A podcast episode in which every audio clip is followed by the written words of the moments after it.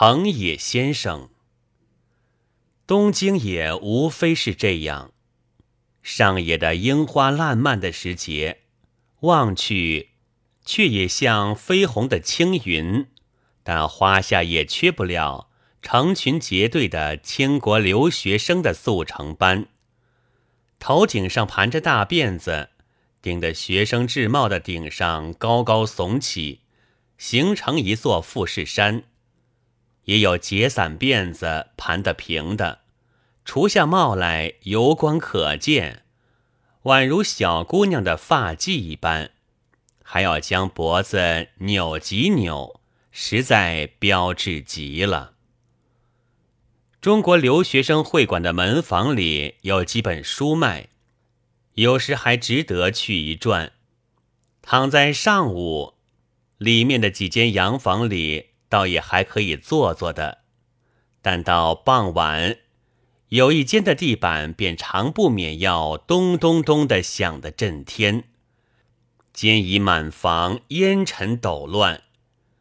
问问精通时事的人，答道：“那是在学跳舞。”到别的地方去看看如何呢？我就往仙台的医学专门学校去。从东京出发，不久便到一处驿站，写道“日暮里”。不知怎的，我到现在还记得这名目，其次却只记得水户了。这是明的移民朱顺水先生客死的地方。仙台是一个市镇，并不大，冬天冷得厉害，还没有中国的学生。大概是物以稀为贵吧。北京的白菜运往浙江，便用红头绳系住菜根，倒挂在水果店头，尊为椒菜。福建野生着的芦荟，一到北京就请进温室。且美其名曰龙舌兰，我到仙台也颇受了这样的优待。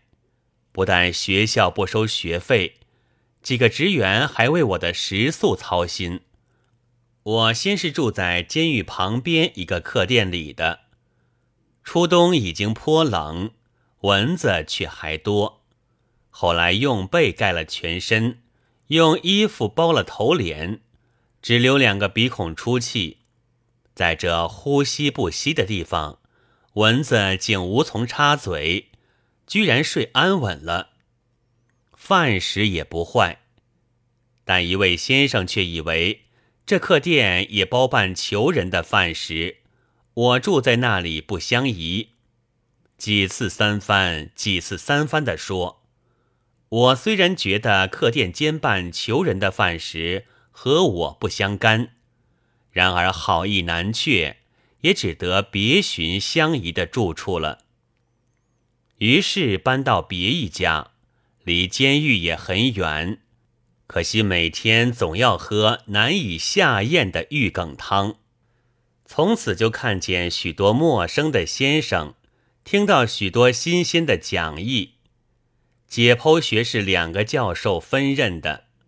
最初是古学，其实进来的是一个黑瘦的先生，八字须，戴着眼镜，携着一叠大大小小的书，已将书放在讲台上，便用了缓慢而很有顿挫的声调向学生介绍自己道：“我就是叫做藤野研九郎的。”后面有几个人笑起来了，他接着便讲述解剖学在日本发达的历史，那些大大小小的书，便是从最初到现在关于这一门学问的著作。起初有几本是线装的，还有翻刻中国译本的。他们的翻译和研究新的医学，并不比中国早。那坐在后面发笑的是上学年不及格的留级学生，在校已经一年，掌故颇为熟悉的了。他们便给新生讲演每个教授的历史。这藤野先生，据说是穿衣服太模糊了，有时竟会忘记带领结。冬天是一件旧外套，寒颤颤的。有一回上火车去，致使管车的疑心他是扒手，叫车里的客人大家小心些。他们的话大概是真的，我就亲见他有一次上讲堂没有带领结。过了一星期，大约是星期六，他使助手来叫我了。道德研究室，见他坐在人骨和许多单独的头骨中间，他其实正在研究着头骨。后来有一篇论文在本校的杂志上发表出来。我的讲义你能抄下来吗？他问。可以抄一点，拿来我看。我交出所抄的讲义去，他收下了。第二三天便还我，并且说以后每一星期都要送给他看一回。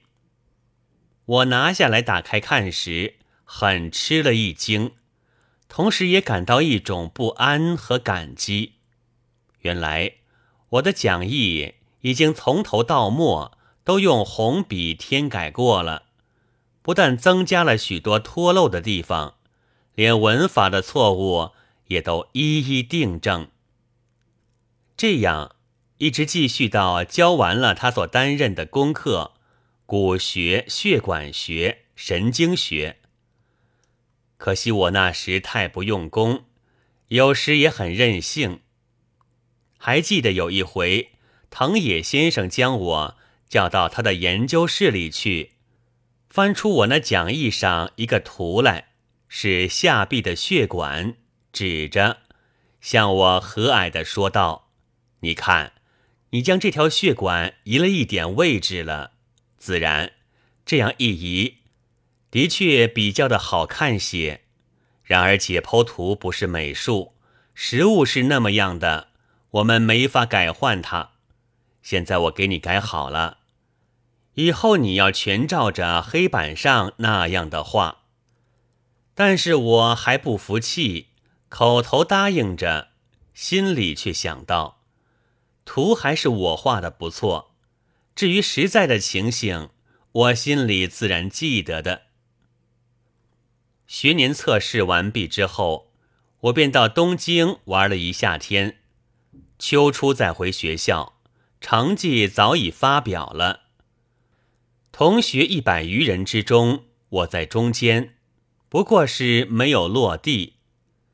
这回藤野先生所担任的功课是解剖实习和局部解剖学。解剖实习了大概一星期，他又叫我去了，很高兴的。仍用了极有抑扬的声调对我说道：“我因为听说中国人是很敬重鬼的，所以很担心，怕你不肯解剖尸体。现在总算放心了，没有这回事。但他也偶有使我很为难的时候。他听说中国的女人是裹脚的，但不知道详细，所以要问我怎么裹法。”足骨变成怎样的畸形？还叹息道：“总要看一看才知道究竟是怎么一回事呢。”有一天，本级的学生会干事到我狱里来了，要借我的讲义看。我捡出来交给他们，却只翻检了一通，并没有带走。但他们一走，邮差就送到一封很厚的信。拆开看时，第一句是“你改悔吧”，这是新约上的句子吧？但经托尔斯泰新近引用过的。其实正值日俄战争，托老先生便写了一封给俄国和日本的皇帝的信，开首便是这一句。日本报纸上很斥责他的不逊，爱国青年也愤然。然而暗地里却早受了他的影响了。其次的话，大略是说，上年解剖学试验的题目是藤野先生在讲义上做了记号，我预先知道的，所以能有这样的成绩。末尾是匿名。我这才回忆到前几天的一件事，因为要开同级会，干事便在黑板上写广告，末一句是。请全数到会，勿漏为要。而且在“漏”字旁边加了一个圈。我当时虽然觉到圈的可笑，但是毫不介意。这回才悟出那字也在讥刺我了，有眼我得了教员漏泄出来的题目。我便将这事告知了藤野先生。有几个和我熟识的同学也很不平，一同去诘责干事托辞检查的无理，并且要求他们将检查的结果发表出来。终于这流言消灭了，干事却又竭力运动，要收回那一封匿名信去。节末时，我便将这托尔斯泰式的信退还了他们。中国是弱国，所以中国人当然是低能儿，分数在六十分以上，便不是自己的能力了，也无怪他们疑惑。但我接着便要参观枪毙中国人的命运了。第二年天教霉菌学，细菌的形状是全用电影来显示的。一段落已完。而还没有到下课的时候，便影几片时事的片子。虽然都是日本战胜俄国的情形，但偏有中国人夹在里边，给俄国人做侦探，被日本军捕获，要枪毙了。围着看的也是一群中国人，在讲堂里的还有一个我。万岁！他们都拍掌欢呼起来，这种欢呼是每看一片都有的，但在我这一声却特别听得刺耳。此后回到中国来，我看见那些闲看枪毙犯人的人们，他们也何尝不酒醉似的喝彩？呜呼，无法可想。但在那时那地。我的意见却变化了。到第二学年的终结，我便去寻藤野先生，告诉他我将不学医学，并且离开这仙台。他的脸色仿佛有些悲哀，似乎想说话，但竟没有说。我想去学生物学，先生教给我的学问也还有用的。其实我并没有决意要学生物学，因为看得他有些凄然，便说了一个慰安他的谎话。为医学而教的解剖学之类，怕于生物学也没有什么大帮助。他叹息说：“将走的前几天，他叫我到他家里去，交给我一张照相，后面写着两个字道。”惜别，还说希望将我的也送他，但我这时是知没有照相了，他便叮嘱我将来照了寄给他，并且时时通信，告诉他此后的状况。我离开仙台之后，就多年没有照过相，又因为状况也无聊，说起来无非使他失望。便连信也怕敢写了。经过的年月一多，话更无从说起，所以虽然有时想写信，却又难以下笔。这样的一直到现在，竟没有寄过一封信和一张照片。从他那一面看起来，是一去之后杳无消息了。但不知怎的，我总还时时记起他。在我所认为我师的之中，他是最使我感激、给我鼓励的一个。有时我常常想，他的对于我的热心的希望，不倦的教诲，小而言之是为中国，就是希望中国有新的医学；大而言之是为学术，就是希望新的医学传到中国去。他的性格，在我的眼里和心里是伟大的，虽然他的姓名并不为许多人所知道。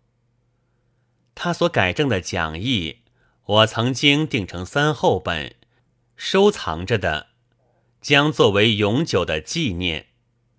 不幸七年前迁居的时候，中途毁坏了一口书箱，失去半箱书。